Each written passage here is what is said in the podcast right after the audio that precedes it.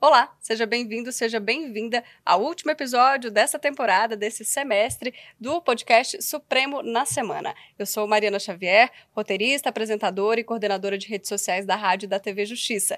E junto com o Mauro, a gente vai te atualizar das decisões da semana e também fazer um balanço do semestre aqui na Corte. Olá, eu sou Mauro Burlamac jornalista da Secretaria de Comunicação Social do Supremo, e vou contar como foi a semana aqui no Supremo, as principais decisões do plenário, decisões do plenário virtual, decisões individuais dos ministros.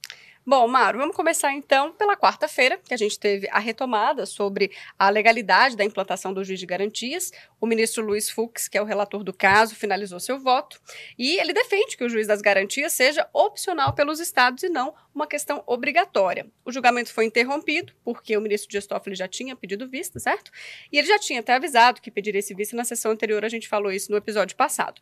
Mas o assunto tem data para voltar para o plenário, dia 9 de agosto, data já combinada com a ministra presidente Rosa Weber. Isso. No julgamento, vamos re recordar aqui, Mari, uhum. uh, o que é o juiz das garantias. Sim. A gente explicou bastante para a gente quando começaram, quando começaram as, as sessões para tratar desse assunto, né? O juiz das garantias, né, de uma forma muito, muito ligeira, é, ele trata da, da, fase inicial do processo, ele cuida da fase inicial do processo, uhum. para que as garantias do, do, do investigado sejam né, mantidas, né, para a legalidade da, da, dessa fase de investigação é, seja sempre presente, né? E aí ele atua até a fase de recebimento da denúncia, recebida a denúncia, e aí o processo, então, ele passa a bola, vamos dizer assim, para um outro juiz que vai né, analisar os autos uhum. e sentenciar, dar a decisão final. Então, são dois juízes diferentes cuidando de fases diferentes do processo. Uh, o ministro Fux tinha uh, deferido uma, tinha dado uma liminar suspendendo a, a, implantação desse juiz às garantias, porque inclusive porque a lei previa a implantação, quando, quando veio uhum. a, a, lei, em 30 dias a implantação. Tempo recorde, né? Que ele julgou não ser ministro, suficiente. Isso, para o ministro Fux, assim, ele considera até agora que não é, muitos estados não têm possibilidade de implantar do jeito que está agora, né? imagina uhum. em 30 dias, né? Então, ele comenta né, que uh, alguns dispositivos, ele analisa dispositivo por dispositivo né, da, da, da norma questionada pe pelos autores né, da, da, da lei do, chamada pacote anticrime, né, que, que, institui o juiz das garantias. E aí ele fala que é preciso evitar que se crie um instituto, que é esse juiz das garantias, uh, que crie um caos no judiciário, né, que leve, segundo ele fala, uma usina de nulidades, né, aumentando o tempo de tramitação de processo, gerando prescrição, isso no entender do ministro, por isso que essa análise detalhada, ele proferiu um voto de mais de 150 páginas, né, uhum. né, para explicar tanto a questão do deferimento, da liminar, a suspensão e passo a passo o que, que ele entende. Então, você bem colocou no começo que o ministro não considera inconstitucional, ele não afasta a, a instituição dessa figura do juiz das garantias. Mas ele diz que, como é uma competência estadual uh, tratar sobre a, a, organização, a estrutura do judiciário local, uh, e a lei interferiu nesse poder, e diante da dificuldade que os estados apresentaram, muitos estados, principalmente da região norte, que vieram a plenário se manifestar, a dificuldade de instalar isso nos seus estados, né, com municípios muito grandes, uhum. com comarcas distantes uma da outra, com falta de juiz, falta de estrutura. É, diante de tudo isso, né, essa dificuldade, o, o ministro entende que a lei deve falar que pode instalar, ao invés de que a, a, os estados devem, o judiciário uhum. deve instalar, os estados podem instalar. Ou seja, como você bem colocou, é opcional. Uhum. Né? Os estados que conseguirem, que tiverem condição, recurso, e eles né, recurso, isso. recurso de, de, de, estrutura, né? condição. Então, assim, os, os estados devem se organizar para fazer essa, essa a instalação desses juízos da, das garantias e sem, sem com, com prazo que, que, que conseguirem, que entenderem viável. Né? Então, assim, não há prazo de 30 dias, não há a obrigação de instalar isso, cada estado vai fazer dentro uh, das suas possibilidades. Então ele fala assim: o juiz das garantias pode ser criado pela União, Estados e DF para controle de legalidade de investigação criminal e salvaguarda dos direitos individuais. Ele também analisou um ponto que é uma previsão da lei de rodízio de magistrados em comarcas onde existe apenas um magistrado. Ele considerou isso inconstitucional, também invadindo competência dos estados para legislar sobre uh, a estrutura, o, o poder judiciário uh, local ele entende que a designação dos juízes das garantias deve submeter às mesmas regras de remoção e promoção para o preenchimento de vagas que existe já para o uhum. juiz. Né? Eles seguem umas regras, E aí a designação aqui no caso tem que ser a mesma, seguir essa mesma, essa mesma lógica, né? Uh, a lei previu um impedimento de juiz que atuasse na fase de investigação, né? Uh, ele fala que ele afasta o dispositivo que prevê esse impedimento, né, de qualquer juiz que na fase de investigação pratique atos incluídos nas competências do juiz das garantias. O juiz que qualquer, por qualquer motivo, numa substituição, numa eventualidade, no fim de semana, numa necessidade, atuasse num pequeno despacho para alguma, pronto, ele ficaria impedido já. Uhum. Se você já tem dificuldade de ter juízes né, em, várias, em vários estados, vários municípios, se você começar a impedir um juiz ou outro que faz essa substituição. É, porque ele ficaria dedicado a isso, né? Assim. E aí ele teria, ou então ele já não age mais. Aí você uhum. vai ter que arrumar um outro juiz para ser. E aí você está né, piorando a situação, né? Uh, o, o, ministro também disse que tem que ser aceita a audiência de custódia por videoconferência, porque a lei não prevê que não pode ser por videoconferência, teria que ser uhum. pessoal, né? Uh, desde que possa se, eh, se, verificar a integridade do preso, né, que é uma das funções dessa audiência de custódia, e se estão sendo garantidos seus direitos, né? Uh, e ele fala que outras audiências no curso do processo são permitidas pela lei, e logo essa, que é tão importante não ser permitido, na verdade, para ele seria um retrocesso. Né? Uhum. Né? Uh, a lei também prevê a liberação automática do preso se a investigação não for concluída dentro de um prazo, que é de 15 dias mais 15 dias, né? uma prorrogação de 15 dias. Né? E aí ele explica que nem sempre esses prazos são possíveis de ser seguidos, muitas vezes por questões do próprio processo, complexidade de processo, que pode envolver muitas pessoas, uma investigação mais difícil, você não consegue concluir. Aí você dá esse prazo e dizer que a partir dali, se não se concluir a, investigação e oferecer uma denúncia, né, o preso vai solto também, né, é, é, não é uma medida razoável para o ministro. Né? Uhum. Né? É, outra questão que ele fala é que a, a lei prevê o arquivamento de inquérito pelo Ministério Público. E aí ele diz que sim, esse arquivamento tem que ser submetido ao juiz competente e diz que a vítima ou o juiz também podem pedir a revisão né, para uma, uma instância competente para analisar esse pedido de arquivamento, se entenderem uh, haver motivos. Né?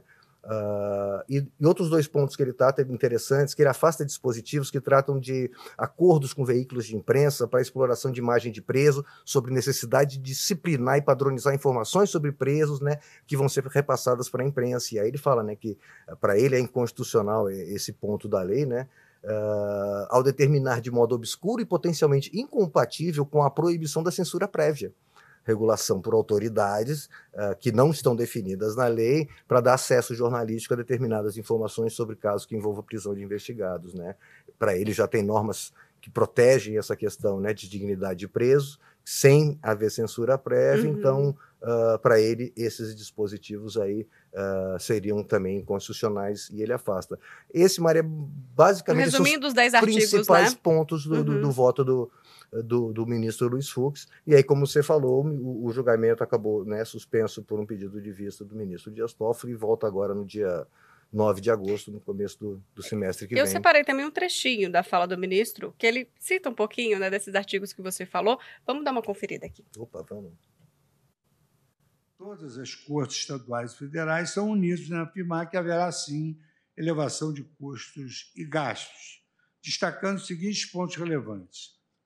As informações são relativas à falta de infraestrutura, o que impediria o eficiente e escorreito andamento de processos criminais, aumentando o tempo de habitação e gerando, ainda que em potencial, prescrição da pretensão punitiva, a percepção de que a nova sistemática importaria em prejuízo a coleta de provas aos demais atos de instrução, uma vez que o inquérito teria sido finalizado em uma comarca, provavelmente aquele que aconteceu o ato delitivo, a ação penal estaria em tramitação em outro município afastando-se a inteligência do Código Penal quando define a competência pelo lugar do crime. Três, a constatação de que a nova sistemática trará vultosos prejuízos à administração da justiça quanto à inevitável majoração do tempo de tramitação, destacando as, as estimativas, que eu não vou ler, a necessidade de criação por lei, implantação, pelo menos em São Paulo, de 33 unidades judiciais com estrutura básica de um magistrado ou magistrada e cinco servidores ou servidoras, com custo anual estimado na folha de pessoal da ordem de 40 milhões de reais. Esse foi um tema que ele falou bastante, a questão tanto da necessidade de reestruturação quanto do recurso, né, que isso geraria para todo o judiciário. Um grande problema para os estados, principalmente, né? E, e, o ministro ainda, ainda lembra, uh, no, no, começo do voto dele já tinha falado, né, é, dois pontos importantes. A competência para editar tal lei, para dar iniciativa desse tipo de lei, seria do Poder Judiciário, né? Porque ela mexe com a, a, a lei da magistratura, né? Então é de competência do, do, do, do Poder Judiciário, do Supremo Tribunal Federal editar esse tipo de lei. E outra coisa interessante que ele fala lá no começo do voto é que não, ele não considera que se possa é, reconhecer a parcialidade dos juízes de uma forma abstrata já. Porque, na verdade, você está dizendo né, que o juiz das garantias atua até uma fase e a partir dali é uma outra fase, porque ele já ficaria parcial por estar lidando uhum. com os uhum. dados. E aí você não pode presumir que ele é parcial já de antemão, né, sem, uma, sem a necessária arguição de suspeição, de impedimento, de qualquer coisa no sentido. Então, outros dois elementos que o ministro trouxe no começo lá do voto, né, e que aí estão nesse pacote que a gente comentou agora. É isso, muito bem explicado. Na quinta-feira, Mauro, a gente teve o início do julgamento sobre a tese da legítima defesa da honra em caso de feminicídio no júri popular. Lá em 2021, em uma ação apresentada pelo PDT, o STF, no plenário virtual, já tinha suspendido o uso dessa tese, né? E agora esse tema volta aqui para análise do processo em definitivo no plenário físico. O relator é o ministro Dias Toffoli, que fez um, um, voto bem marcante, né? Que inclusive a gente leu e separou vários trechinhos aqui. Daqui a pouco a gente também vai ouvir um pouquinho do ministro. Mas me fala um pouquinho melhor, Mauro, como é que chegou então esse caso aqui? Contextualiza para a gente. É, o autor da ação é o PDT. Né? O que ele alega é que existiriam decisões divergentes nos tribunais estaduais, ora anulando uh, julgamentos do Tribunal do Júri que se basearam né, nessa tese da legítima defesa da honra, ora mantendo, validando tá, é, é, é julgamentos que, que, usaram por base essa tese. Então, assim, essa divergência já motiva uh, a a chegada da ação aqui ao Supremo, e aí o partido né, afirma ser contrário a essa tese da, da chamada legítima defesa Só da Só para a gente né? contextualizar, né, o que, que é essa tese, né? No caso, lá, há muitos, muitos anos atrás, quando a mulher cometeu adultério, é, o que as defesas estariam usando justamente para inocentar esses maridos, por exemplo, que mataram a mulher, era que aquele adultério feriu a honra dele, que por isso ele teria esse direito da legítima defesa da honra. Seria mais ou menos por aí? Isso. A ideia é? é colocar a vítima como sendo a culpada do ato do, do, do, do marido, no caso, o namorado, né, uhum. né, do homem. Do agressor, a, né? a, a, ação, a forma dela agir, uma mulher que é, que é mais livre, a forma como ela se veste, como ela se comporta na sociedade. A ideia desse, desse tipo de defesa é desqualificar a mulher que foi vítima dizer que ela acabou motivando, levando o homem, a única forma do homem resolver aquela situação, lavar a sua alma, limpar a sua honra, seria matando a mulher. E aí, até muitas vezes, com, com um mote que pegou no Brasil, que é quem ama não mata, os homens diziam que fizeram aquilo por amor, porque uhum. amava, né? E aí quando né, o movimento feminista encampou essa coisa de contra essa essa tese, essa Sim. ideia quem quem ama não mata, né? Então essa é ideia, você colocar a mulher como a culpada, ela causou. Né, o ministro Alexandre e, fala hoje no voto isso. É, e o engraçado é observar até como que isso evoluiu, e ainda bem, né? Até nas matérias jornalísticas, a gente observa há alguns anos até as próprias manchetes, né? Matou por amor. Então, Sim. era, era algo aceito, né? Mas o ministro fala sobre o quanto isso está defasado, né? Sim, é, é, isso é histórico, né? O ministro Alexandre, né, hoje, no, no voto, seguindo o voto do, do ministro Dias Toffoli, relator, fala hum. na questão histórica, né? O ministro Dias Toffoli também chegou a falar que isso é uma questão histórica, esse machismo todo que está na sociedade. E aí vem a ministra Carmen Lúcia e diz que isso não acabou, porque né, isso tem mudado, mas assim, até hoje as mulheres né, sofrem esse tipo. E aí o ministro Alexandre comenta que uh, muitas vezes acontece quando uma mulher chega para fazer essa denúncia, em determinado momento, segundo o ministro, uh, a mulher vai ouvir a pergunta assim: tá, e o que, que você fez para uhum. merecer assim? Para isso acontecer. Para isso né? acontecer. É. E aí a ministra, a ministra Carmen comenta como eu fiz para merecer, como é que a mulher faz algo para merecer ser agredida, né? Então, assim, é, é, é uma tese né, muito, muito difícil de, de se aceitar, né? Você colocar Sim. que a pessoa que sofre por ser quem ela é, simplesmente ela sofreu uma agressão e aí conseguir levar o jurado, no caso, que a ideia da tese é essa, você levar o jurado a criar uma, uma forma de, não, mas realmente... De empatia com de empatia homem, com, né? com o criminoso, uhum. né, e de aversão à vítima, porque ela causou aquilo e ele não teve outra saída senão cometer isso. E aí o ministro Toffoli, no voto dele, muito forte, muito contundente, né? Uh, ele fala que isso é um recurso que é odioso, né? É, é, é, utilizado para defesa, principalmente nos casos de feminicídio, mas aqui também uhum. vem os casos de agressão, tá, Mário? Não é, só, não é só assassinato, mas mulheres que sofrem Sempre agressão. Sempre que a mulher é vítima, né? a mulher é vítima e hoje, vindo para cá no carro, eu vi morreu uma mulher aqui em Brasília que sofreu uma agressão há, dois dias atrás é. por uma discussão besta de uma saída de uma coisa, foi esfaqueada pelo, pelo homem. Então, assim, isso acontece diariamente. O ministro Toffoli fala que, uh, que ele assina um, um, veículo de comunicação aqui do DF, ele é quase diário ver na capa do, do, do jornal casos de feminicídio é. no Brasil. Então, assim, é. isso continua acontecendo de uma forma absurda. O ministro Alexandre fala em uma morte a cada seis ou sete horas no Brasil. É isso mesmo. De mulheres, pelo fato de serem mulheres, né? Então, o ministro Toffoli diz que, assim, essa tese acaba perpetuando, né? uhum. mantendo esse machismo e essa forma de, de, de, de, lidar com os casos de agressão. Legitima, né? Legitima, naturaliza e perpetua, mantém isso vivo. Vamos aproveitar para ouvir o que o ministro fala sobre isso? Você separou, vamos. A chamada legítima defesa da honra corresponde, na realidade, a recurso retórico argumentativo odioso, desumano e cruel utilizado pelas defesas de acusados de feminicídio ou agressões contra a mulher para imputar às vítimas a causa de suas próprias mortes ou lesões, contribuindo imensamente para a naturalização e a perpetuação da cultura de violência contra as mulheres em nosso país.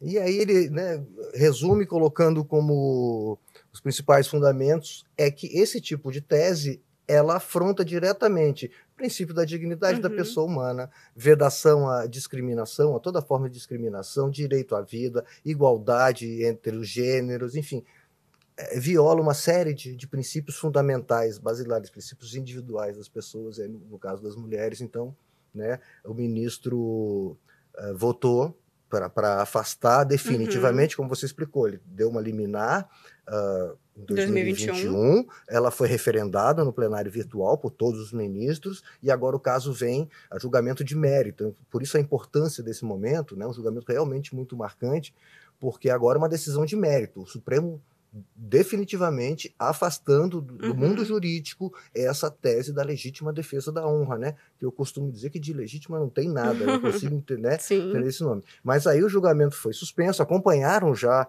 uh, o ministro Dias Toffoli, os ministros André Mendonça, Nunes Marques, Alexandre de Moraes, Roberto Barroso e Edson Fachin. Já temos seis ministros, então, votando nesse sentido de, de afastar essa tese aqui do, do, do mundo jurídico.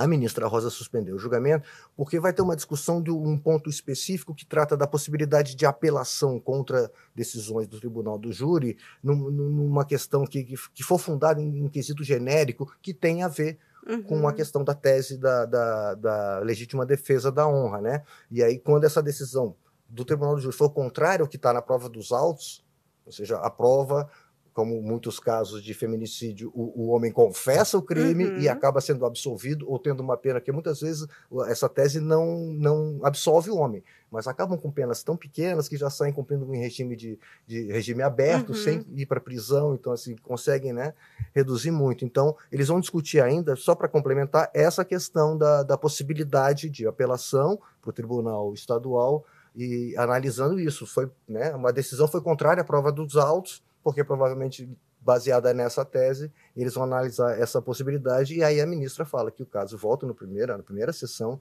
uh, de agosto, junto inclusive com um recurso extraordinário, com um agravo que trata exatamente disso. Possibilidade de tribunal de segunda instância determinar a realização de novo júri, se houver absolvição em suposta contrariedade à prova dos autos.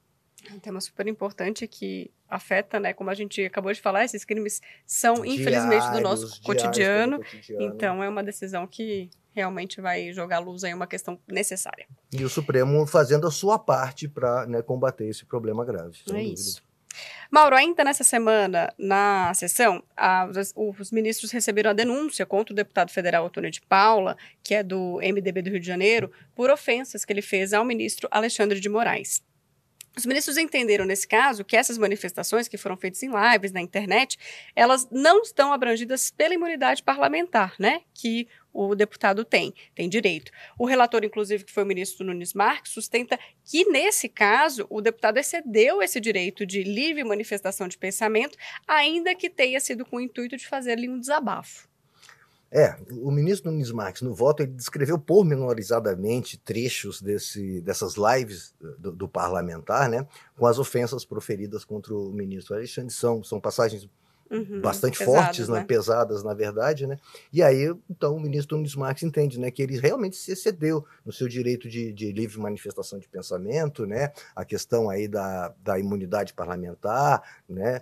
Eles vão analisar agora exatamente, né? Recebida a denúncia, ele vai se tornar réu, vai ter uma ação penal e aí vai se analisar exatamente isso, até que ponto ele cedeu, se a imunidade cobra, cobre ou não cobre uhum. é, é essa ação dele, mas ele entende que nesse primeiro momento, para receber a denúncia, existe sim uh, uh, argumentos necessários, né? E aí, então, a denúncia foi recebida pelo plenário, uh, decisão unânime de todos os presentes na sessão, fora o ministro Alexandre, que, não, claro, obviamente uhum, não votou sim. porque é a vítima dos ataques, né?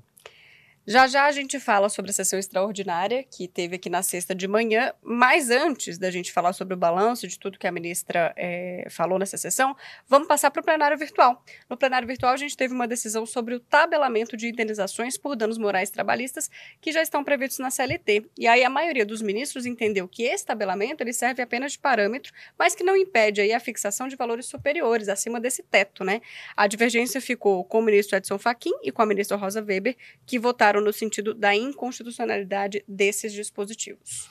Os dispositivos, Mário, eles classificam as ofensas, né, que são sofridas, é, no caso, pelos trabalhadores, e explicitam o que deve ser levado em conta para caracterizar o dano moral, né, o dano extrapatrimonial, como se diz, e aí tabelam essas indenizações. E aí dizem: ofensas de natureza leve são indenizadas em até três vezes o último salário do trabalhador ofensas de natureza média em até cinco vezes o salário do o último salário do trabalhador, ofensas graves até 20 vezes o último salário e natureza gravíssima 50 vezes o último salário. E aí diz que na reincidência o juiz pode dobrar uh, o valor da, da uhum. indenização. Né? Aí a alegação da, da, da entidade autora, deixa eu localizar aqui, é associar ANAMATRA, Associação de Magistrados da Justiça do Trabalho, uh, Conselho Federal da Ordem dos Advogados do Brasil e CNTI, Confederação dos Trabalhadores na, na, na Indústria. Né? Uhum. Uh, e nas alegações de quem é contra uh, esse tabelamento, eles dizem que é, viola o princípio da isonomia, uhum. dignidade humana, não discriminação e proteção ao trabalhador. Porque você está dizendo que o seguinte, a dor de um trabalhador mais pobre que recebe menos, ela é menor, então Sim, ele nunca vai chegar no patamar de receber, nunca. né? Porque aqui não se trata de... de Independentemente de... da ofensa que ele sofreu, isso que é Isso, porque aqui não é o dano patrimonial, uhum. não é dano material, aqui é extra, ou seja, é o dano moral, é, é você afligir sofrimento, é, algum tipo de, de problema psicológico, uhum. vai ser por, por alguma questão da relação trabalhista, e você, desculpa, você nunca vai conseguir. Se ele ganha um salário menor, a ofensa que ele sofreu, por mais que seja muito mais grave do que um trabalhador com um salário maior, ele vai ganhar uma, uma, uma indenização menor. menorzinha, né? Então, assim, um dos principais argumentos, na verdade, é isso, né? E aí o, relator do caso, o ministro Gilmar Mendes, né, diz que a lei não pode prever né, valores máximos, né? Uhum. Não há essa possibilidade nas relações trabalhistas de ter essa definição de valores máximos, nem, na, na verdade, na, na, nas relações civis, né? do direito uhum. civil. Né? Mas ele diz que, na verdade, a lei a, só restringe a discricionariedade, como se gosta de dizer no, no, na, na, linguagem jurídica, do juiz em decidir, mas que aí, nesse caso, ele vai levar esses valores como parâmetro, Sim. como uma base inicial. O que não quer dizer que ele não possa definir valores maiores. Tá? No caso que ele entendeu uma ofensa grave, mesmo que o salário do trabalhador seja pequeno, é, ele pode entender por, por, por acabar dando uma, uma, indenização no valor maior. Recentemente, no tribunal agora aqui regional do trabalho, teve um caso, morte de um trabalhador, né, 24 anos de idade, cobrador de ônibus, faleceu uh, trabalhando. trabalhando de Covid, no, no auge da pandemia deixou uma mulher grávida. Ele tinha 24 anos, o único provedor da família. O juiz concedeu uma indenização de 100 mil reais para a mulher e 100 mil reais para o filho. Valores com certeza que são maiores daí do, do que, o salário, do né? que o salário dele. né, considerou que havia né, responsabilidade da empresa. Então, assim, os juízes acabam tendo né, analisando casos que são muitas vezes graves, e aí eles não podem ficar restritos a, a, ao que diz uma tabela, porque não uhum. se pode tabelar, tabelar a dor, né, o sofrimento de, de, de um com trabalhador. Certeza, né? Então, a decisão foi, foi nesse sentido. Né? Agora, ele acha que o tabelamento dá um parâmetro né, inicial para que, exatamente uhum. a partir dali, o magistrado que está analisando o caso concreto possa ver se se encaixa naquilo, né? Se, ou se merece caso, acima ou do se teto. merece acima do teto. E, e, se ele for julgar um caso com pessoa que ganha um salário muito alto, ele pode necess... né? pode não ir tão longe, né? Com 5, 10, 20 vezes o valor do salário. Então, assim, acaba sendo, como você bem colocou, é um parâmetro para ele definir, mas não impede ele de ir além, se for o caso. Tá certo. Ainda no plenário virtual, os ministros validaram a nova regra de cálculo das pensões por morte antes da aposentadoria. Por maioria, os ministros declaram constitucional a regra da reforma da Previdência lá de 2019, que fixou os novos critérios para a concessão desse benefício. Isso. O benefício anteriormente era, era concedido a 100% do valor da, da, da aposentadoria que uhum. receberia, né, o caso do falecimento de um trabalhador trabalhando ainda mais né, no caso de se ele tivesse aposentado, antes era 100% que ele recebia. E aí a mudança com a reforma da Previdência agora coloca que o trabalhador, na verdade, vamos até colocar a, a... Exatamente como é que foi no voto, né? É, não, no, no o, o, tema, na verdade, uhum. né? O que se mudou agora com, com essa lei, com essa mudança de 2019, é que a aposentadoria né? Ah, sim, da o nova benefício, regra. Uhum. Isso, o benefício seria qual? Uh, o trabalhador falece, os beneficiários da aposentadoria dele, que seria a pensão, vão receber 50% do que ele receberia uhum. na sua aposentadoria, mais 10% por cada dependente. Uhum, então, okay. antigamente, se tivesse, se ele morre e tem, deixa só a viúva, ou, fica, ou deixa só um filho, ele ia receber 100%. E, e, e se a pessoa tivesse seis filhos e a mulher receberia 100%, era o mesmo valor. Então agora eles fizeram essa, né? Proporcional para a quantidade de proporcionalidade dependentes. de dependentes até 100%, óbvio. Então, 50% mais 10% para cada dependente. A viúva ganha 50% mais 10%, é 60%. Se tiver um filho, dois filhos, filhos incapacitados, né, com, com, com problemas, filhos menores de idade, a mudança foi essa, né, então, com um limite sempre de 100%. Né? E aí, uh, ao analisar o caso, o que, que o ministro Roberto Barroso entende? Que, na verdade, a lei ela não feriu nenhuma cláusula pétrea, nada da Constituição, ela manteve, tá? uhum. tá? E aí ele fala que, que a norma, na verdade, atende a, a uma, ao que está acontecendo no mundo, no Brasil atualmente, né? Com o aumento da expectativa de vida, Sim. diminuição da natalidade, e aí o ministro explica é. que na, na, na nossa Previdência, hoje em dia, não, eu não estou pagando a minha previdência para me aposentar lá na frente. Sim. Eu agora pago a minha previdência e essa previdência sendo né, entregue para uma pessoa que está aposentada. Nós que estamos trabalhando estamos pagando a aposentadoria Exatamente. e o benefício, né, as pensões que estão sendo pagas agora. E quando nós nos aposentarmos, quem vai pagar são os que estão no trabalho. Exato. Só que está reduzindo o número de pessoas trabalhando. A gente até viu isso no resultado do censo né, de 2022, que saiu essa semana, que esses números comprovam essa essa questão, ou seja, lá na frente a gente pode ter um problema dessa conta não fechar. Exatamente, você tem pouquíssima gente trabalhando, muita gente envelhecendo para receber e pouca gente para então. O ministro diz que, na verdade, além de não ferir nenhuma, nenhuma cláusula da Constituição, ela se adequa a essa realidade que está acontecendo. E o ministro ainda fala que a pensão por morte não visa a manutenção do padrão de vida do segurado falecido, nem tem é, natureza de herança, né? Em realidade, para o ministro, é um alento, normalmente temporário, para permitir que dependentes se reorganizem financeiramente. Então, uhum. ainda tem isso, né? Não é uma herança, não é uma. Sim.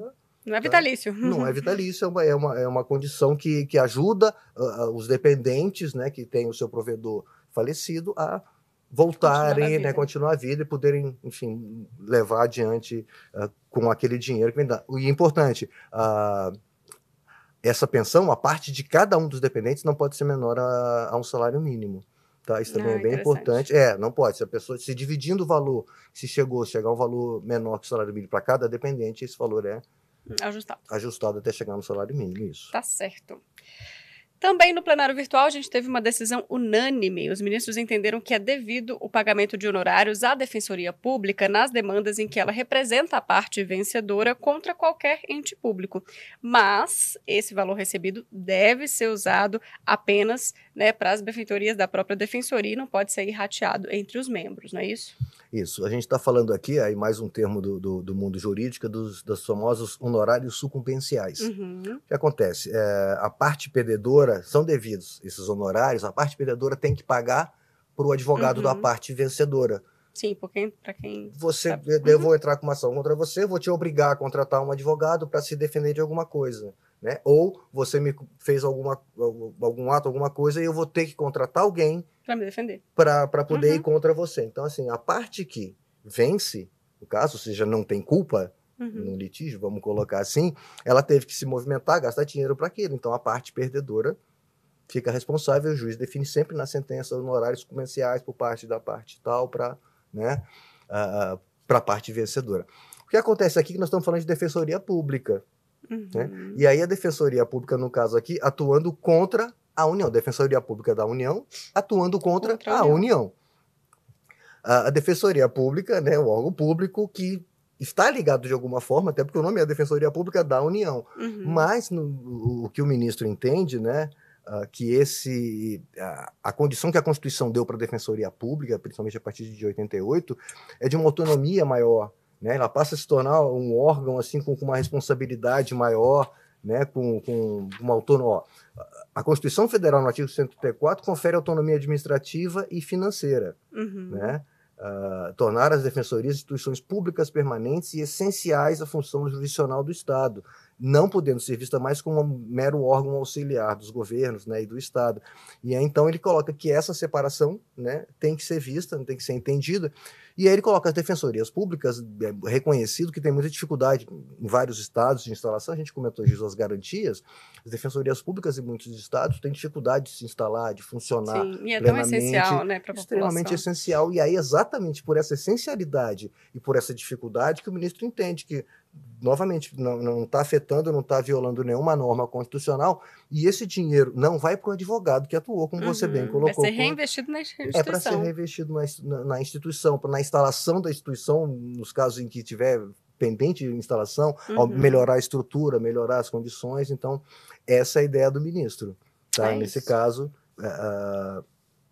para que ela possa desenvolver essa missão constitucional que você falou de tão essencial.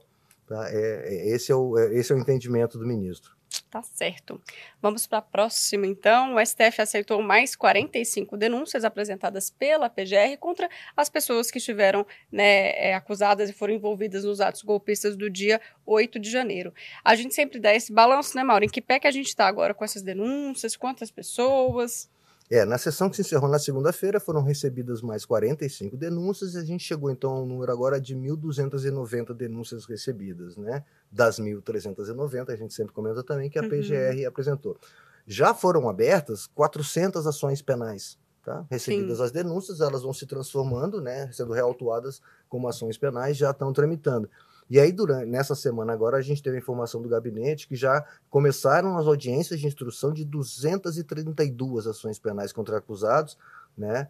Ah, principalmente com relação a crimes mais graves, né? Que tratam de associação criminosa armada, tentativa de abolição do Estado Democrático de Direito, tentativa de golpe de Estado, Uhum. tá? Então, ah, a instrução processual desses casos já começou a acontecer, e aí mostrando, né, que o caso aconteceu 8 de janeiro, nós estamos chegando no, no final do primeiro semestre, a gente já tem 400, mais de 400 ações penais já instauradas e já com instrução acontecendo, mostrando uma resposta dentro do devido processo legal, respeitando todos né, o- o- os balizamentos legais, mas... É até a- bom a gente voltar a explicar, a Gi também já explicou, você também, que a partir da instauração dessas ações penais individuais, né, que esses acusados se tornam réus e aí sim vão responder pelos crimes que foram descritos lá pela PGR, que foi quem ofereceu a denúncia. E aí nessa nova fase do processo tem coleta de prova, depoimento de testemunha, de defesa, acusação, só depois então é que o STF vai julgar se condena ou se absolve os réus. Certo? Isso, essa primeira fase agora vão ser ouvidas né, testemunhas, depois os acusados, né, dentro desse primeiro primeira parte da instrução processual que está sendo tocada aqui no Supremo agora.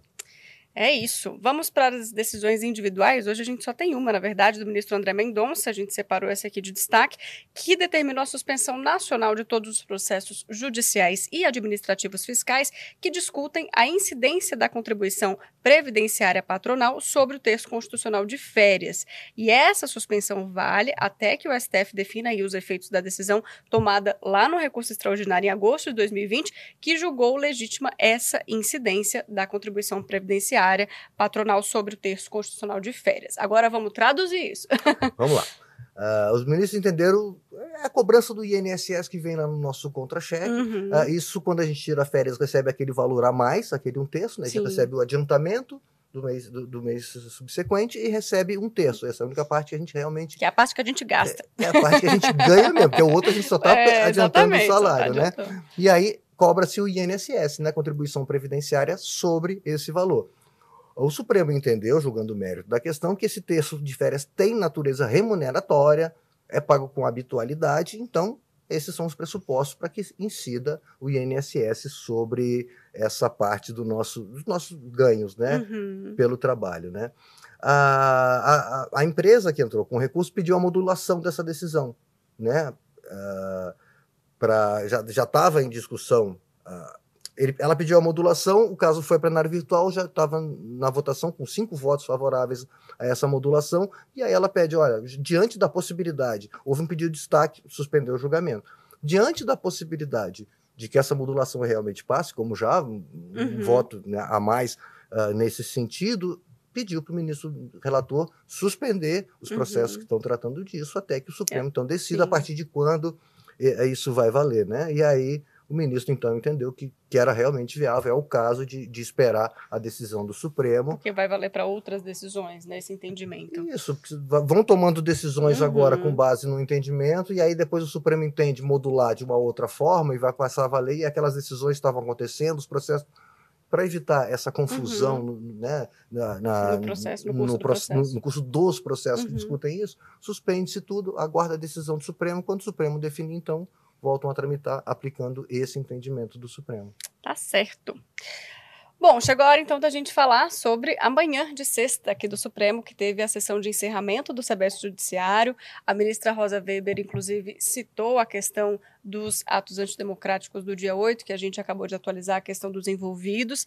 Inclusive, no dia 8, né, que a gente completa aí seis meses desse ataque, vai haver um tuitaço nas redes do Supremo e também de todos os parceiros tribunais, é, para a gente não esquecer e, claro, relembrar né, da importância da democracia. Então, vocês que estão ouvindo, já, ouvindo aqui o nosso podcast ou nos vendo, também estão convidados a participar dessa ação nas redes sociais.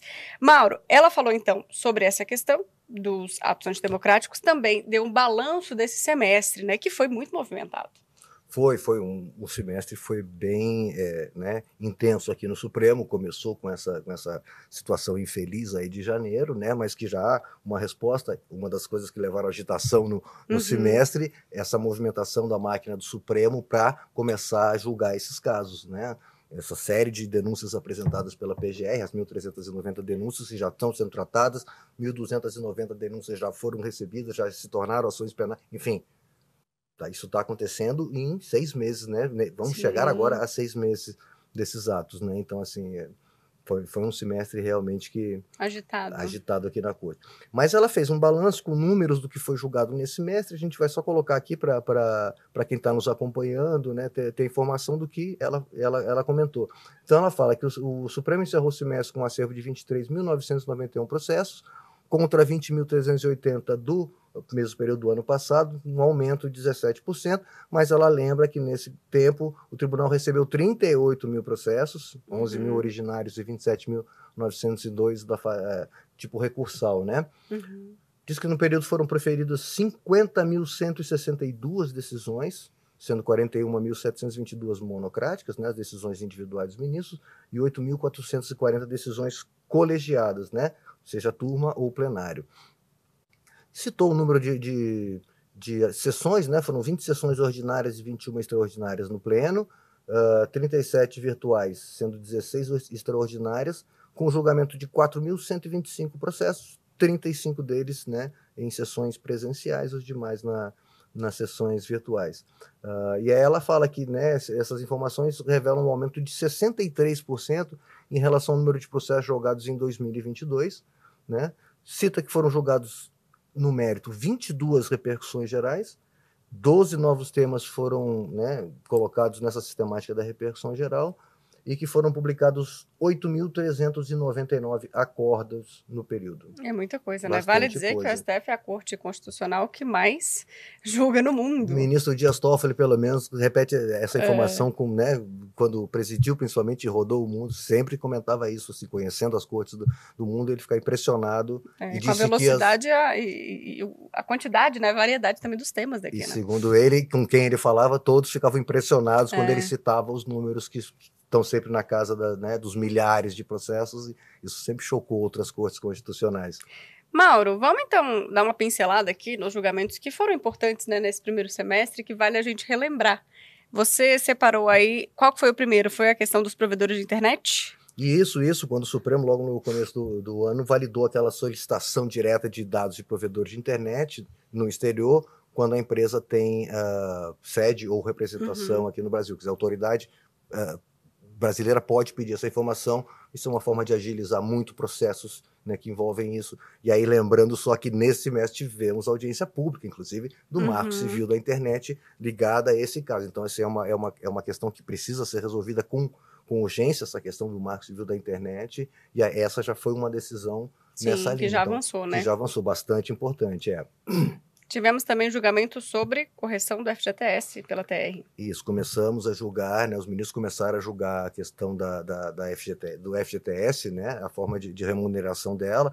O julgamento foi suspenso, uhum. também deve voltar agora recentemente. Eu ainda anotei aqui possibilidade de juiz determinarem medidas coercitivas, como apreensão de carteira de habilitação uhum, e passaporte, para assegurar o cumprimento de decisões judiciais. Isso é muito usado nos juizados, os juizados do trabalho, inclusive determinadas Principalmente, né? É, não se consegue. Se façam cumprir, exato, porque Isso. as empresas somem, você não consegue. De no... A decisão é dada, mas não é cumprida. Não é né? é cumprida, né? Exatamente. Aí no Justiça do Trabalho tem muito isso, você manda executar, pagar o valor, não, não se pague. Aí tem hora que você, né? Coloca isso contra um sócio, só se você começar, né? Então, assim, o, o Supremo entendeu que é possível, não é que seja, né? Uhum. Há, que haver, há que ser fundamentado, mas isso, isso é possível, né? Um tema bastante importante do, do, ano, no começo do ano, julgado agora nesse semestre, aquela que a gente citou aqui, que, que tratava das decisões definitivas sobre questões tributárias, é, elas perdem eficácia com uma decisão posterior do Supremo que é contrária ao que tinha embasado aquela, aquela decisão. Isso é, uma, é, é um tema que, segundo informações que a gente tinha aí na época, causa bilionária, né? Sempre que é tributário, fiscal, Sim, é. acabam gerando valores assim Afeta muito altos. muita gente, é, né? Bate vários setores. Isso, são decisões bastante importantes, né? A gente tratou esse semestre, os ministros trataram do piso nacional para agentes comunitários de saúde, naquela definição né, da, da, questão da validade do piso nacional. Uh, perdão, a gente teve condenação do senador Fernando, Fernando Collor, sete sessões tomadas, Sim, longo, aquele julgamento é. longo, caso complexo, né? Tivemos a anulação do indulto do ex-deputado ex Daniel Silveira, né? Uh, audiência pública eu já citei e aqueles grandes, é, grandes temas que voltaram, na verdade, né, ao plenário, uhum. voltaram ao palco principal aqui, que são o marco temporal para demarcação de terras indígenas, juiz das garantias, que está né, tá em, uh, em, julgamento essa semana agora, esse caso da legítima defesa da honra bastante importante. É, e alguns desses casos, como a gente teve pedido de vista, né, tem previsão já para voltar no segundo semestre. Então a gente já deve agora no segundo semestre ter um resultado definitivo. Isso, é, o caso da legítima defesa da honra, a ministra marcou para a primeira sessão de agosto. O caso do juiz das garantias, a ministra marcou para 9 de agosto. E a gente teve aquela mudança regimental agora, que, né, é que você está comentando em vista, 90 dias para o caso retornar ao plenário para julgamento. Então, esses casos que a gente comentou que estão suspensos por pedido de vista, a grande probabilidade de que eles retornem a, a, ao Já plenário no, mês, né? no, no, segundo semestre, a gente né, uhum. né, pode falar que eles devem voltar aí ao plenário. Tá certo. Mais algum destaque, Maurinho? Eu já posso ir para as informações do recesso forense. É, eu só reparei que, falando no que uhum. vem pela frente, além desses casos que a gente já comentou, né, que, que voltam agora em agosto, tem três casos que eu, que eu vi no plenário virtual, costumo dar uma passada de olho no plenário uhum. virtual, tá aumentando muito o número de julgamentos, Sim. a gente viu agora pelo balanço da ministra, o número de julgamentos muito, muito grande no plenário virtual, e aí muitos temas interessantes sendo julgados lá, porque no plenário né, físico a gente tem essa limitação, duas sessões por semana, né? Julgamentos longos, com Sim. temas né, complicados, com muito debate, né? Então, coisas acontecendo lá interessantes. Então, o plenário virtual que está começando hoje e vai se encerrar em 7 de agosto, né? Ele para agora durante uhum. o recesso e acaba em 7 de agosto. Temos três casos: possibilidade de execução imediata de penas impostas pelo Tribunal do Júri, que tem a ver com que aquele a gente está comentando a legítima defesa uhum. da honra, né? Aquela parte ficou para ser discutida. A constitucionalidade de cobrança de pedágio em trecho de rodovia dentro de áreas urbanas e a necessidade isso. de você criar um desvio para que as uhum. pessoas que uhum. moram ali não, não precisem pagar toda isso, hora. Né? É um tema interessante que afeta muitas pessoas, né? E a mora do Congresso Nacional em regulamentar o direito à licença paternidade. Hum, então, três hum, temas que é. estão no PV acontecendo agora. E a gente hoje está encerrando, a gente né, não, não tem um resultado ainda a questão do referendo do, do, da decisão do ministro Roberto Barroso na, no piso da enfermagem, um tema que é, é bastante é muito polêmico. aguardado, é. exato. A gente e falou em vários, vários episódios. Isso aqui. deve se encerrar hoje à noite, né? Não, até lá não tiver nenhum pedido de destaque. Eu visto, a gente acredita que não. Uh, se encerra hoje à noite esse julgamento e a gente vai ter um, informações mais adiante. Temos também a previsão da posse do futuro ministro, advogado Cristiano Zanin, para o dia 3 de agosto, não é isso? Dia 3, marcado. Começo de semestre, né, com legítima defesa da honra, posse do ministro Cristiano Zanin, na sequência, juiz das garantias. É. É, as coisas vão, vão, vão ser quentes, né? é semestre. isso. Então vamos só relembrar: de 2 a 31 de julho, temos o recesso forense, além dos prazos processuais suspensos, né, nesse período o atendimento ao público externo e também da Secretaria do Tribunal vai ser de 13 horas às 18 horas, tá? Mauro, é isso. Tá. Muitíssimo. Deixa eu tem só mais colocar, uma coisa? Tem duas coisas que para uhum. a gente lembrar que fala em recesso, né? Uhum. O, o, Supremo continua trabalhando em regime Sim. de plantão. O que acontece é que param as sessões colegiadas de turmas e de plenário o Supremo continua funcionando, casos urgentes são resolvidos, né, podem chegar, uhum. as ações podem continuar sendo protocoladas aqui no Supremo, e aí a gente tem a informação, como dizer, de bastidor, que na primeira quinzena do, do, do recesso, de 1 a 16, vai ficar no plantão vice-presidente, o atual vice-presidente Luiz Roberto Barroso fica nesse período respondendo pelo, pelo tribunal, uhum. né? Enfim, Depois definindo troca. questões. E aí, a partir do dia 17 até o final, volta a ministra Rosa Weber no, no, plantão, tá? Mas o tribunal continua funcionando. É isso. Muito obrigada, então, pela parceria aí nesse primeiro semestre. Foi ótima essa temporada ao seu lado. Muito bom, eu que agradeço, Mari. Espero ter ajudado né, os nossos amigos que ouvem e, assistem o programa a entender um pouquinho melhor como é que funciona o Supremo Tribunal Federal. Com certeza. E a gente agradece também a Gi, que está de férias, mas que volta em agosto com a gente. Esperamos ansiosamente o retorno Pela dela volta dela, é isso. E eu também agradeço a você que está aí nos vendo e nos assistindo. A gente volta a se encontrar em agosto, então, com uma nova temporada nesse segundo semestre de 2023. Muito obrigada por acompanhar a gente e até lá. Tchau, até lá.